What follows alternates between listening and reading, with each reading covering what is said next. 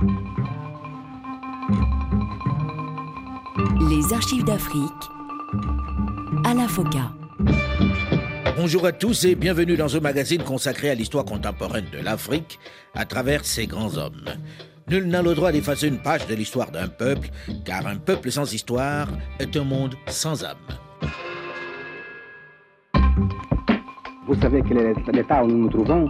Après cinq siècles de présence portugaise chez nous.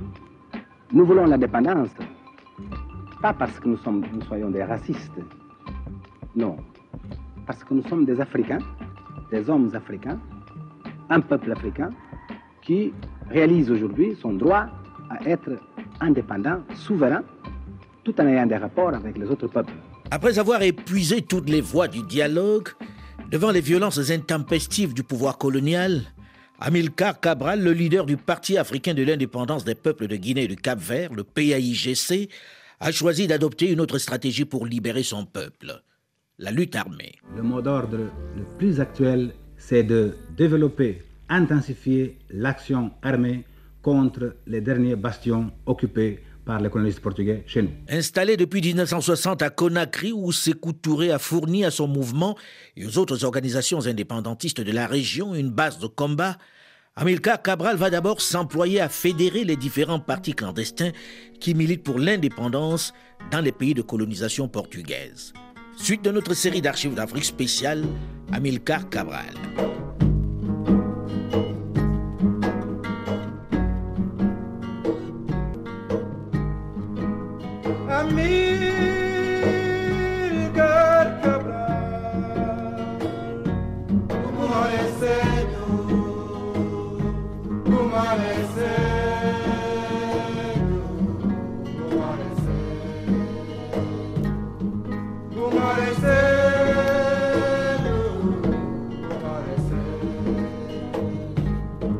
Pour Amilcar Cabral, l'unité Cap-Vert-Guinée-Bissau n'est pas un simple concept. Elle s'enracine dans l'histoire et la géographie. Les liens de sang unissent les deux peuples, ce qui n'exclut pas l'affirmation d'une identité capverdienne et guinéenne.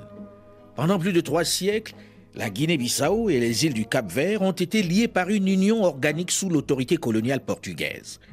Ce n'est qu'au milieu du 19e siècle que le gouvernement de la Guinée a été séparé de celui du Cap-Vert. Le Cap-Vert, un archipel situé à quelques 500 km des côtes sénégalaises. Une quinzaine d'îles d'origine volcanique peuplées de 300 000 habitants, mais des îles qui présentent un intérêt stratégique dans le dispositif de l'OTAN. A priori, un décor peu propice pour le développement d'une guérilla. Pourtant, Amilcar Cabral y songe. Une opération de débarquement est même prévue. Pedro Pires, militant du PAIGC, est chargé du recrutement.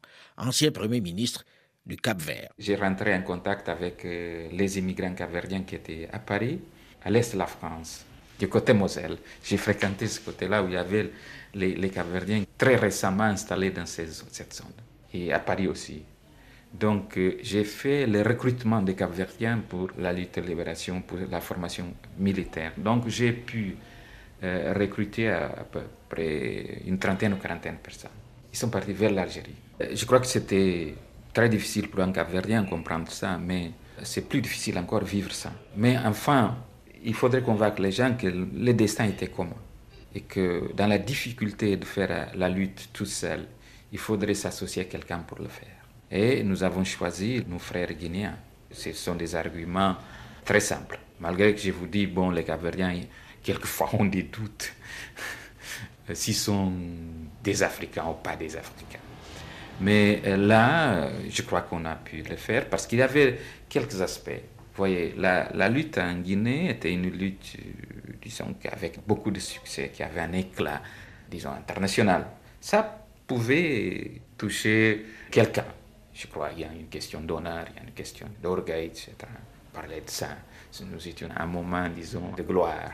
Je voudrais participer dans cette lutte de libération. Vous voyez, c'était peut-être c'est le moment historique qui a joué un rôle parce que tout le monde parlait de ça. C'est pas seulement mes arguments ou les arguments du PGC, mais c'était euh, le moment historique. Moi, je n'étais pas en contact avec euh, l'élite, j'étais en contact avec les travailleurs. Cette élite aussi avait ses doutes. Les gens avaient peur n'avaient pas de confiance. Ils pensaient que c'était difficile avec la pauvreté, la petitesse du pays. C'était difficile euh, être indépendant. Ça, c'était euh, peut-être une folie des, gauchistes ou des communistes, une folie des, des jeunes. Bien que pas très nanti financièrement, le PAIGC installé à Conakry doit pouvoir trouver les ressources pour mener sa lutte contre le riche pouvoir colonial portugais. Joseph Turpin, vous qui étiez près de Cabral, qui vous fournissait les armes Quels sont les pays qui vous aidaient dans ce domaine, qui vous offraient ou vous vendaient des armes pour combattre le Portugal à cette époque-là? En 1963 déjà, avec la création de l'OUA, nos droits ont été reconnus effectivement par les Nations Unies et tout. Et il y a eu des amis. Et je dois vous citer que, si vous voulez, je vous le dis aujourd'hui parce qu'il faut le dire, les toutes premières armes sont parties du Maroc. Et c'est vrai. Et j'ai eu la possibilité de faire sortir ces toutes premières armes du port de Conakry. C'était des pistolets et les munitions, les balles, respectives balles. C'est avec ça que. C'est le roi Mohamed, c'est le roi Mohamed V qui a donné des, armes. Euh, je ne vais pas vous dire que c'est le roi qui a donné. Ces armes sont parties du Maroc. Nous avons des amis. Je ne peux pas vous dire exactement qui a donné ces armes, mais ces armes sont parties par bateau du Maroc. C'était des pistolets, mais c'est pas avec les pistolets qu'on a fait toute la guerre. Mais c'était pour commencer, c'était pour la mobilisation.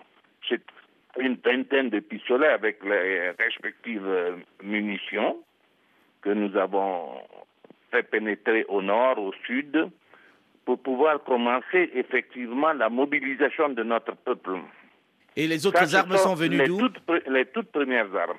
Mais avec euh, l'avènement de l'OUA, n'est-ce pas, les amis ont reconnu notre droit et ont aidé. Mais la principale aide, vous devez vous en souvenir effectivement, militaire, c'est-à-dire matériel de guerre, provenait des anciens pays de l'Est. Ce n'est un secret pour personne. C'était l'Union soviétique, c'était la Chine. D'ailleurs, nous avons fait exclusivement cette guerre avec des armes provenant des pays de l'Est et de fabrication des pays socialistes, d'Union soviétique, de Tchécoslovaquie, de Chine. Lucette Cabral, la première épouse d'Amilcar Cabral. Nous avions des gens déjà à Bissau et nous avions deux représentants du PAIGC dans les, plus grandes villes de la, Guinée-Bissau et à l'intérieur de la Guinée-Bissau. Et les gens, les jeunes commençaient à fuir Bissau pour venir nous retrouver à Conakry.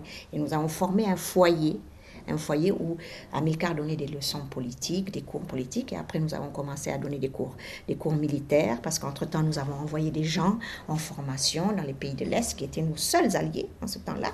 Nous aurions bien voulu que les, la France nous aide, et l'Amérique, mais bon, c'était l'OTAN, ils étaient du côté des Portugais, et nous, nous étions balancés à nous débrouiller, nous nous sommes mis du côté des pays de l'Est qui nous ont apporté la plus grande aide, sinon la plus importante. Hein. Puis bon, après, il y a eu des pays africains qui ont commencé à devenir indépendants, comme l'Algérie, le Ghana, qui nous ont aussi aidés. Le Maroc, je dois dire. Le Maroc nous a beaucoup aidés.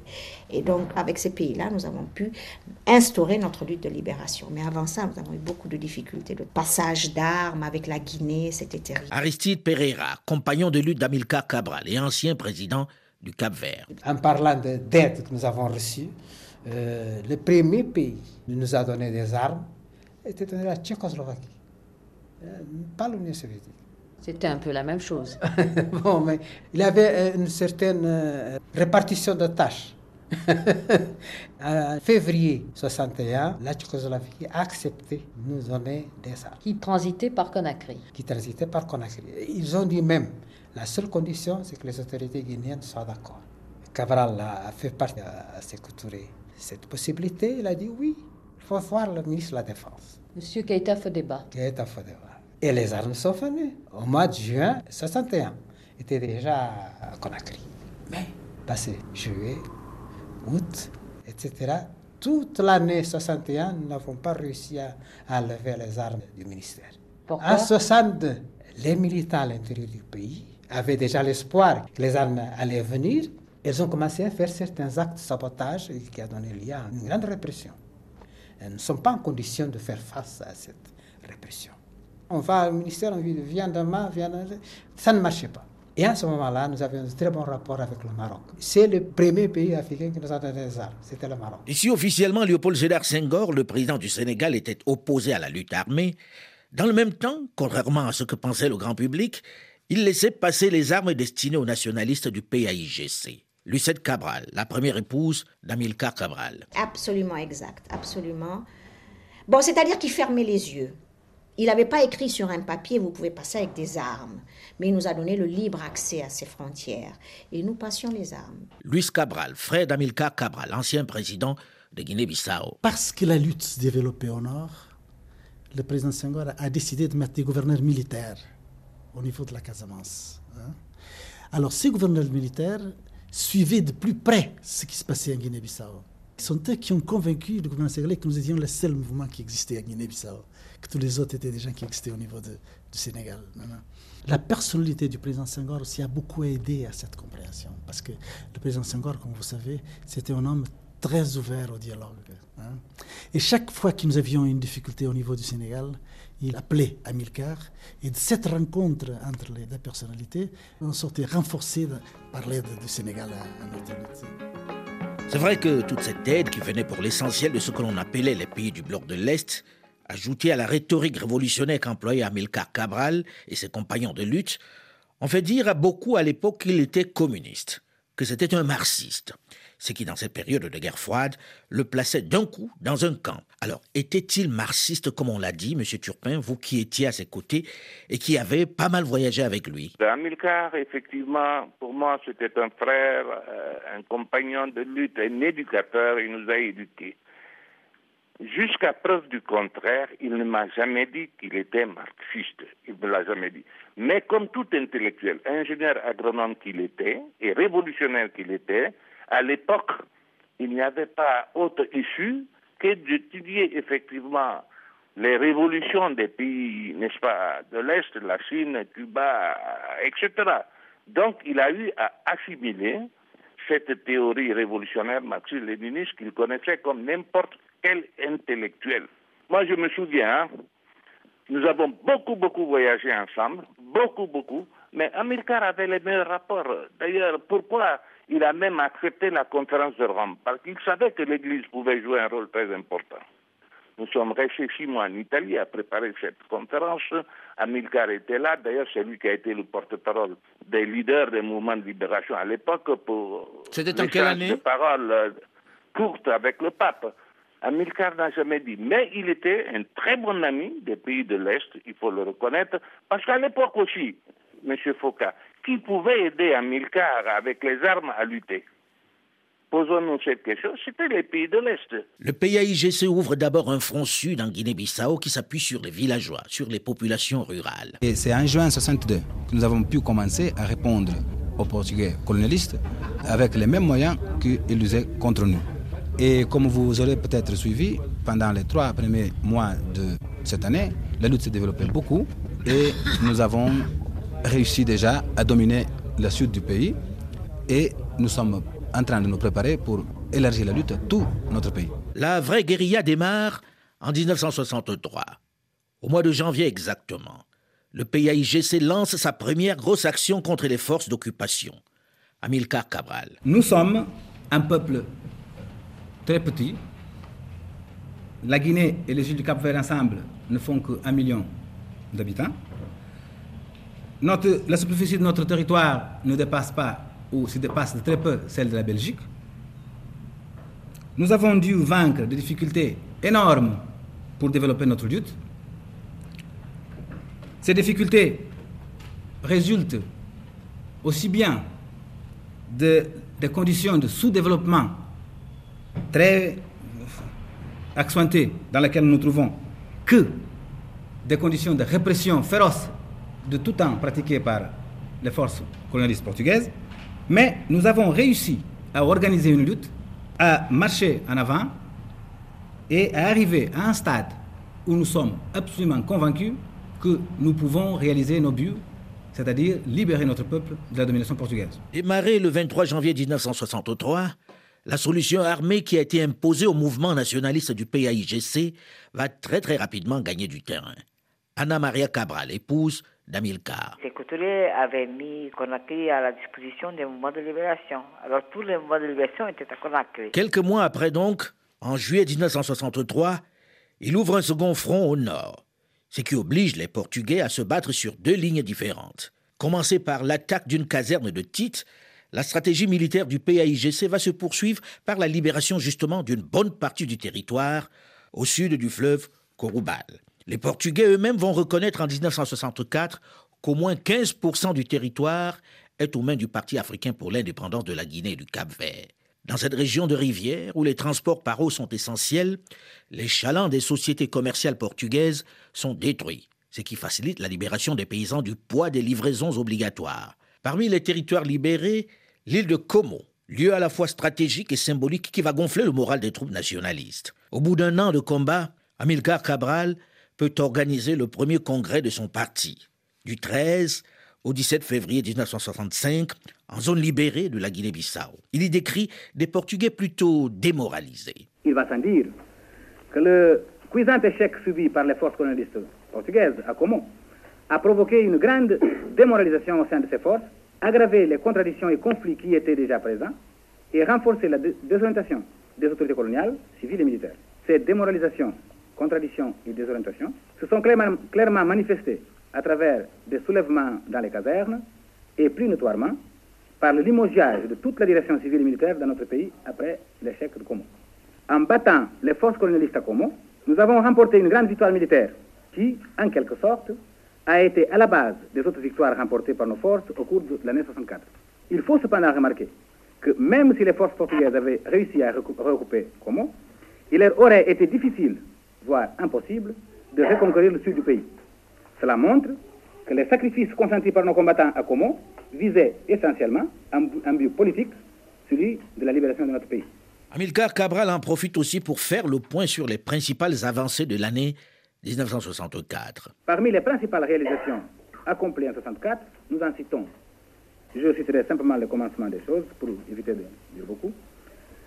Sur le plan politique et administratif, réorganisation du parti tant à la base qu'au niveau des organes dirigeants, mise en place effective des comités de section et d'autres organes locaux de direction du parti, et transformation des départements du comité central de façon à les adapter aux nouvelles exigences de notre vie et de notre lutte. Dans les régions libérées, passage du pouvoir aux mains des organes locaux et création de comités spéciaux d'administration, état civil, justice, institutions, santé, etc. Renforcement du travail politique auprès des masses populaires en vue d'élever chaque jour le niveau de conscience politique, notamment dans les régions non encore libérées. Progrès décisif dans la mobilisation et l'organisation des masses populaires aux îles du Cap-Vert, où nous pouvons affirmer que la presque totalité des jeunes travailleurs, des élèves et des étudiants sont à présent prêts à suivre les modèles du parti et à se battre pour l'indépendance. Ce fait nous permet d'envisager, pour un avenir non lointain, une transformation profonde de la lutte dans cette parcelle de notre territoire national. C'est donc à Kachaka que se tient ce congrès du PAIGC sur un territoire libéré à la métropole qui connaît de plus en plus de difficultés sur le terrain. Et en profiter de la saison des pluies pour améliorer notre organisation politique et militaire et pour renforcer nos moyens de lutte, nous avons pu déclencher au début de la saison sèche, novembre-décembre dernier, une série d'attaques et d'opérations contre l'ennemi, bouleversant et neutralisant les plans qu'il avait préparés pour cette saison. Par ailleurs, la bataille de Como nous a posé des problèmes politiques et militaires nouveaux qui nous ont révélé de façon inattendue des déficiences et des erreurs dont certaines pourraient devenir dangereuses, sinon désastreuses, pour notre parti et pour notre lutte.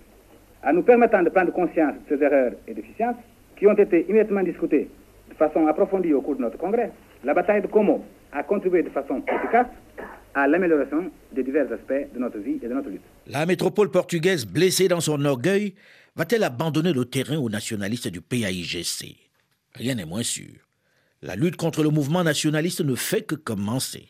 Mais les Portugais vont avoir affaire à des combattants aguerris et confortés par l'adhésion des populations à la cause, comme nous allons le voir dans une dizaine de minutes dans la suite de cette série d'archives d'Afrique spéciale Amilcar Cabral. On se retrouve juste après une nouvelle édition du journal sur Radio France Internationale. Restez à l'écoute.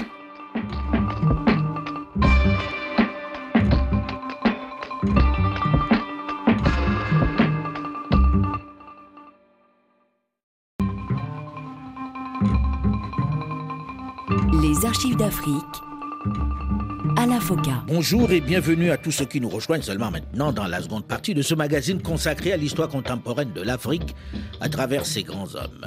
Nul n'a le droit d'effacer une page de l'histoire d'un peuple, car un peuple sans histoire est un monde sans âme. Nous sommes un peuple très petit. La Guinée et les îles du Cap-Vert ensemble ne font qu'un million d'habitants.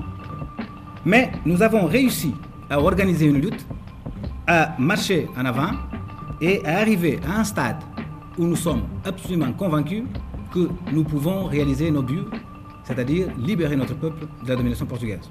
En un an seulement, l'option de la lutte armée adoptée par son mouvement a donné des résultats spectaculaires.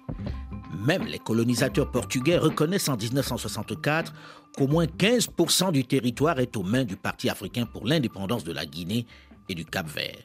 Dans cette région de rivière où les transports par eau sont essentiels, les chalands des sociétés commerciales portugaises sont détruits, ce qui facilite la libération des paysans du poids des livraisons obligatoires. Suite de notre série d'archives d'Afrique spéciale, Amilcar Cabral.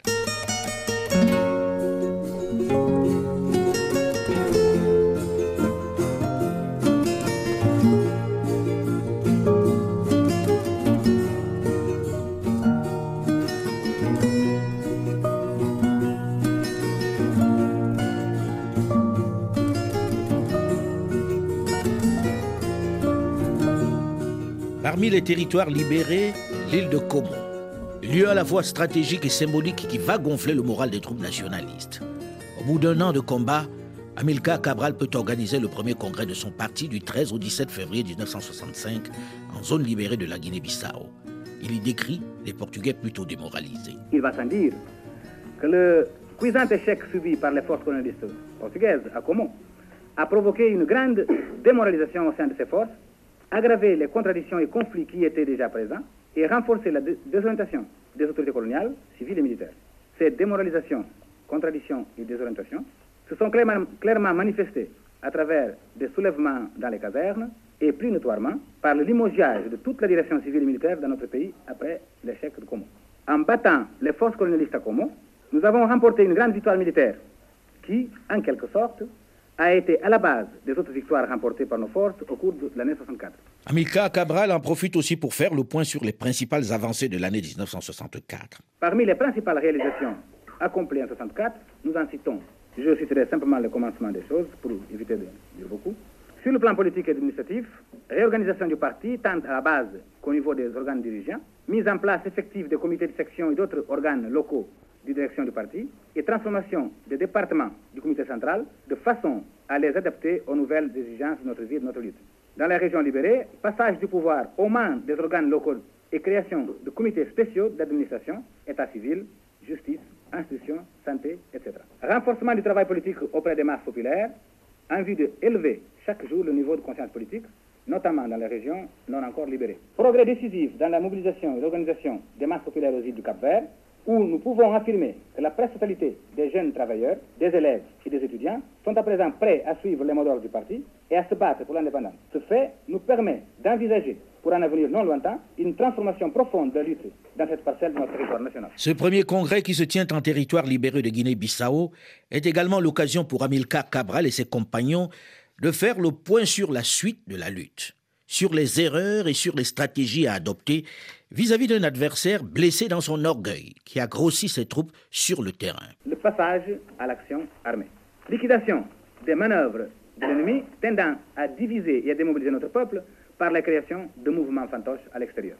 Sur le plan militaire, réorganisation de la lutte armée, notamment par la restructuration et redistribution de nos forces armées et par la création de commandements interrégionaux et d'un organe central de direction de la lutte armée, le Conseil de guerre. Création des forces armées révolutionnaires du peuple, englobant la guérilla, les milices et l'armée populaire. Mise en action de plusieurs unités de notre armée populaire, fait que, allié à l'intensification de l'action de la guérilla, est venu bouleverser complètement les plans de l'ennemi pour la saison sèche. Élargissement et multiplication des fronts de lutte qui ont atteint toutes les régions non encore libérées, transformant profondément la physionomie de la guerre. L'ennemi doit désormais se battre partout dans le pays et ouvrant ainsi de nouvelles perspectives au développement de notre combat libérateur. Intensification et augmentation de la fréquence de nos attaques contre les casernes portugaises, nos combattants disposant à présent de moyens plus efficaces pour détruire les forces ennemies. Formation des cadres militaires spéciaux, armes lourdes, armes antiaériennes, etc. et de cadres destinés à la lutte armée aux îles du Cap-Vert. Victoires importantes remportées par nos combattants à Gabou, où les Portugais se croyaient très solides. À Boé, la zone de la bauxite, à Canchungo, à San Domingo, dans toutes les régions non encore libérées. Consolidation de nos positions dans les régions libérées, renforcée par l'obtention de moyens plus efficaces de défense. Si ce premier congrès en zone libérée est l'occasion de mesurer le chemin parcouru par le parti, il est également le moment de se souvenir des martyrs tombés au début du combat, ceux de Pidjigiti. Les régions libérales de notre terre. Dans les régions libérées de notre territoire, comme dans les zones encore occupées par l'ennemi, dans notre armée, comme dans les multiples secteurs de notre activité, à l'échelle de tous les organismes de notre parti et de la nouvelle forme de vie que nous créons aujourd'hui, les militants, les combattants et les populations ont célébré à nouveau le 3 août par des cérémonies dans lesquelles le patriotisme ainsi que l'engagement de notre parti soulignent la certitude en la victoire de notre lutte et le profond respect pour la mémoire des martyrs de Pidjigiti qui ont bien été réaffirmés. L'on n'évoquera jamais assez les noms et la mémoire de ceux qui, lâchement massacrés par les barbares colonialistes, le 3 août 1959, ont fécondé avec leur sang et leur vie notre propre lutte. Ce premier congrès en zone libérée, même s'il marque un tournant décisif dans la lutte contre le colonisateur portugais, même s'il est un symbole fort pour les combattants de l'indépendance, n'est pas pour Amilcar Cabral le moment de se réjouir et de s'abandonner au triomphalisme. Bien au contraire. Le Congrès va d'ailleurs élever de vigoureuses critiques contre des combattants qui se sont, après des premiers succès, laissés griser par les pouvoirs de toutes sortes. Cabral va insister notamment sur la nécessité, pour celui qui a le commandement, de ne pas prétendre avoir toutes les femmes qu'il veut, sur la nécessité de ne pas s'enivrer, et surtout de ne pas chercher à s'accaparer tous les pouvoirs et privilèges. Pour lui, le plus dur reste à venir. Il faut continuer de s'organiser, de préparer le peuple, de multiplier les écoles et même les hôpitaux pour améliorer la condition des travailleurs et des combattants. Il faut que les populations des régions libérées voient un changement significatif dans leur vie. Amilcar Cabral va mettre en place à partir de cet instant, dans chaque zone arrachée aux colonisateurs, une organisation politico-administrative de type marxiste. Vous savez que maintenant, nous avons créé beaucoup d'institutions dans notre pays. Cela a rendu complexe notre vie, mais nous faisons des efforts pour améliorer notre système d'enseignement, pour améliorer le ravitaillement des populations des régions libérées, pour améliorer l'assistance sanitaire à nos populations.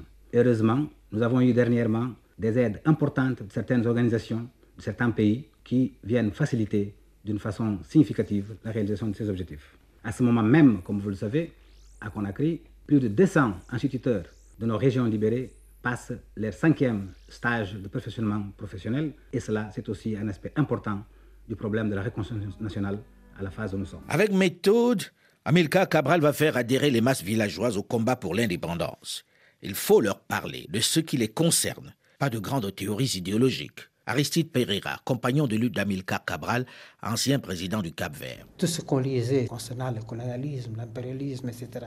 Mais Cabral a dit, mais on ne peut pas parler aux paysans à ce sujet-là. On va parler d'impérialisme, de, de, colonialisme. Qu'est-ce qu'il va dire? Euh, Particulièrement en Guinée, que le système colonial avait euh, des caractéristiques très spécifiques.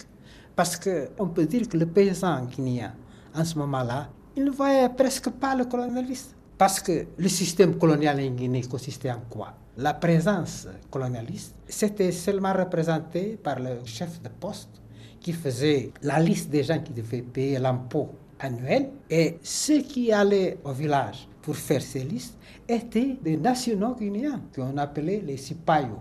Donc, euh, les paysans guinéens, ils ne voyaient même pas ces, ces colonialistes-là. Parce que qui allait au village, c'était un Guinéen aussi. Donc, Cabral, qui connaissait tout ça, il a dit non, il faut se voir où est-ce que les paysans guinéens sentent qu'ils sont trompés. C'était le problème, par exemple, l'arachide. D'abord, le prix qui était imposé par l'autorité coloniale. Après, ce qu'on faisait comme fraude avec le poids. Cabral a dit, c'est ça qu'on va expliquer.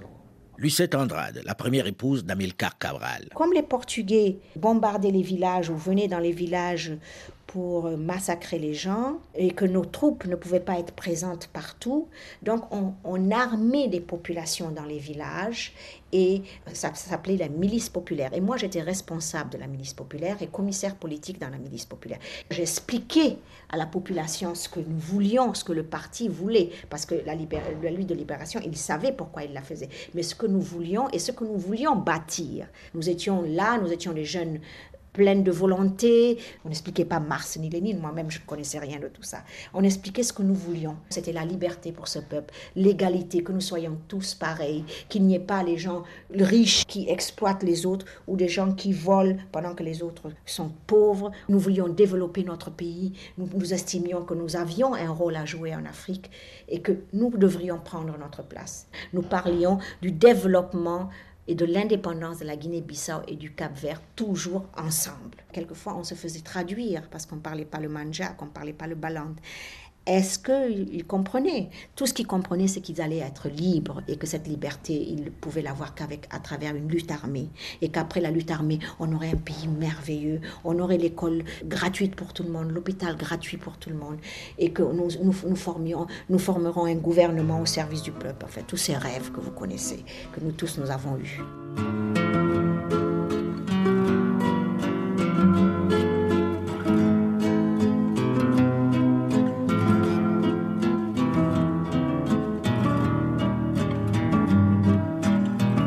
Le peuple acquiert sa cause, malgré la modicité des moyens, le mouvement de libération vole de victoire en victoire. Les Portugais qui ont aligné des forces considérables pour reconquérir les territoires perdus ne parviennent pas à le faire reculer. Monsieur Joseph Turpin, vous qui étiez l'un des proches collaborateurs d'Amilcar Cabral, comment expliquez-vous le fait que malgré les importants moyens techniques et militaires déployés par le Portugal dans cette période-là, le mouvement indépendantiste ait continué de progresser sur le terrain, que le colonisateur, malgré ses milliers de militaires, ait continué de reculer, d'essuyer des défaites. Qu'est-ce qui faisait sa force? L'arme n'est qu'un moyen pour parvenir, euh, n'est-ce pas, à, à un objectif. Mais la principale force de notre lutte de libération, l'arme la plus puissante de notre lutte de libération, c'était notre droit, c'était la justice, effectivement. Parce qu'aucune force militaire ne peut aller et détruire la volonté d'un peuple qui est déterminé à se libérer. Amilcar avait éduqué son peuple, ses militants, ses frères et tout, à résister par tous les moyens. Donc, ni les avions, ni les bateaux, ni le napalm n'a pu nous arrêter. Et on n'était pas si bien armés pour nous battre. Mais c'était notre force et notre détermination et l'appui de la communauté à l'époque internationale qui reconnaissait le droit du peuple guinéen et capverdien à son autodétermination. C'était ça notre principale force. En janvier 1966, Amilcar Cabral participe à la conférence tricontinentale de la Havane, où est créée l'Organisation de solidarité des peuples d'Asie, d'Afrique et d'Amérique latine. Cette conférence signe l'accession de Cabral comme dirigeant révolutionnaire majeur en Afrique et grande figure de la révolution dans les pays du tiers-monde. En février 1968, la progression de la guerre va être marquée par son extension à l'est et au nord, par l'attaque contre l'aéroport de Bissau, la prise du camp portugais de Madina Boué, en février 1969. La contre-offensive que tente le général Spinola en combinant l'emploi intensif de l'aviation avec des méthodes de corruption et de séduction ne donnera pas de résultat.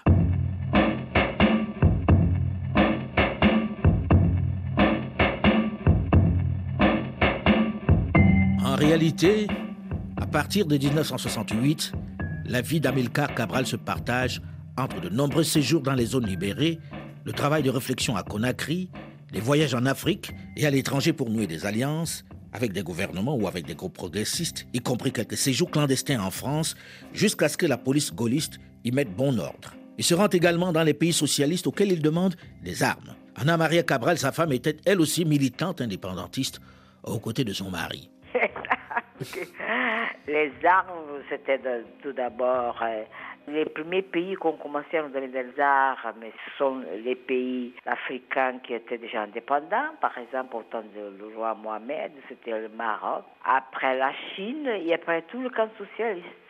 surtout l'Union soviétique, l'ex-Union soviétique. Madame Anna Maria Cabral, pourquoi l'Union soviétique vous soutenait-elle alors que votre mari n'était pas en réalité communiste, même si la rhétorique révolutionnaire que vous employiez était un peu semblable à la leur Il ne l'était pas. En plus, il entretenait des relations avec de nombreux pays qui n'étaient pas vraiment du bloc communiste comme on disait à l'époque. On se souvient que votre mari a même été reçu au Vatican avec d'autres nationalistes issus de colonies portugaises. Alors, qu'est-ce qui justifiait ce soutien dans cette période où les alliances étaient surtout dictées par l'alignement aux deux idéologies dominantes, aux deux blocs en opposition, l'Est contre l'Ouest? Ah, mais tout ça, ces relations avec les pays occidentaux, c'était beaucoup d'années après. Beaucoup d'années après, c'est grâce au travail de tous ces gens. C'était au moment de la guerre froide. Et dans tous ces pays occidentaux, il y avait euh, des comités de soutien qui soutenaient les mouvements de libération. Alors, leur gouvernement soutenait le gouvernement du Portugal, de l'Afrique du Sud, etc. Il y avait encore l'apartheid dans l'Afrique du Sud, alors tous ces comités de soutien soutenaient pas seulement nos mouvements, mais la SOA pour la, la etc. et les autres. Alors, euh, ce sont des gens, des gens qui étaient contre la politique de leur gouvernement. Alors, ils collaboraient avec nous. Nous voulons que plus jamais un groupe ou une classe de personnes n'exploite ou domine le travail de notre peuple. C'est la base de notre idéologie. Si vous voulez appeler cela marxisme, appelez-le marxisme, peu importe. Marx, quand il créa le marxisme, ne vivait pas dans une société tribale. Je pense que nous n'avons pas besoin d'être plus marxistes que Marx ou plus léninistes que Lénine dans l'application de ces théories.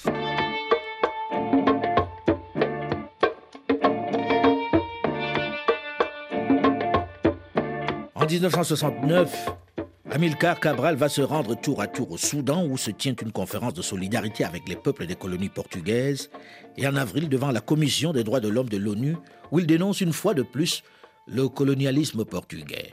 Imaginez-vous un instant simplement, si nous n'avions pas été capables, comme organisation, de mobiliser notre peuple tout entier, toutes nos énergies, pour faire face à l'agression portugaise, il était bien possible que le gouvernement portugais, avec les forces qu'il a chez nous, arrive à nous écraser complètement.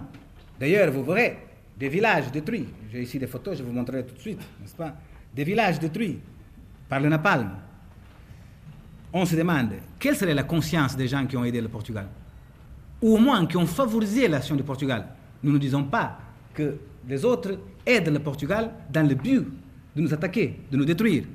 Non, ils donnent au Portugal certaines conditions que favorisent l'action du Portugal contre nous. En réalité, devant l'ampleur de l'avancée du PAIGC, le Parti africain pour l'indépendance de la Guinée et du Cap-Vert, qui détient déjà près des deux tiers du territoire, et l'intense activité diplomatique d'Amilcar Cabral, le Portugal, pour faire face, va déployer de gros moyens militaires en africanisant la guerre par incorporation massive des locaux dans ses troupes et en accordant des promotions aux élites traditionnelles qui désormais collaborent avec eux. La lutte change de visage et le PAIGC doit faire face à cette nouvelle stratégie. Amilcar Cabral, qui est plus que jamais dans la ligne de mire du colonisateur, va-t-il survivre à cette option militaire? Les populations qui désormais voient leurs conditions sociales s'améliorer, notamment avec la décision de Lisbonne de distribuer du riz, de les aider dans la mise en valeur des terres, la construction des écoles et des postes sanitaires, vont-elles rester sensibles au discours de Cabral? Pas évident. On en parle la semaine prochaine dans la suite et la fin de cette série d'archives d'Afrique spéciale Amilcar Cabral. Mais vous pouvez d'ores et déjà réécouter cette émission sur le site du RFI ou sur archivedafrique.com ou tout simplement sur votre téléphone portable en téléchargeant gratuitement l'application Archives d'Afrique sur iOS ou sur Google Play. Vous pouvez également réagir sur notre page Facebook, la première sur notre antenne, avec ses 600 000 amis. Marjorie Bertin, Olivier Raoul et Alain Foucault, nous vous donnons quant à nous rendez-vous la semaine prochaine, même heure, même fréquence, pour la suite de cette série d'archives d'Afrique spéciale Amilcar Cabral. Dans un instant, une nouvelle édition du journal sur Radio France Internationale. À très vite.